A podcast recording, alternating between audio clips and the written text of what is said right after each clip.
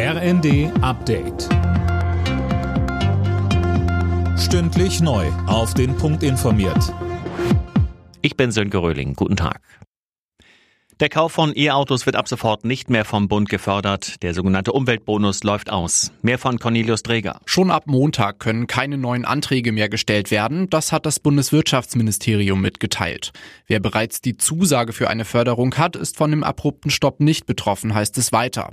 Das Aus für den Umweltbonus resultiert aus dem Verfassungsgerichtsurteil zum Bundeshaushalt. Aus einem Sonderfonds wurden dadurch 60 Milliarden Euro abgezogen. Deshalb steht für die Förderung kein Geld mehr zur Verfügung. Seit 2016 2016 wurden 10 Milliarden Euro für die Anschaffung von mehr als 2 Millionen E-Autos ausgezahlt.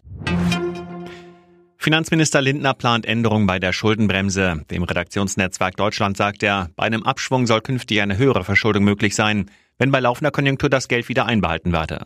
Das Geld im Prinzip auch schon jetzt, nur in engeren Grenzen.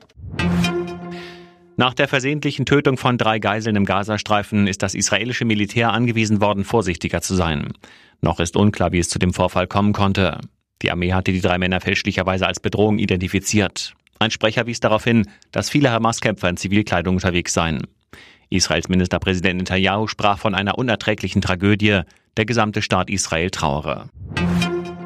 Für rund 70.000 Beschäftigte in der nordwestdeutschen Stahlindustrie steht der neue Tarifvertrag. IG Metall und Arbeitgeber einigten sich auf eine Inflationsausgleichsprämie von 3.000 Euro.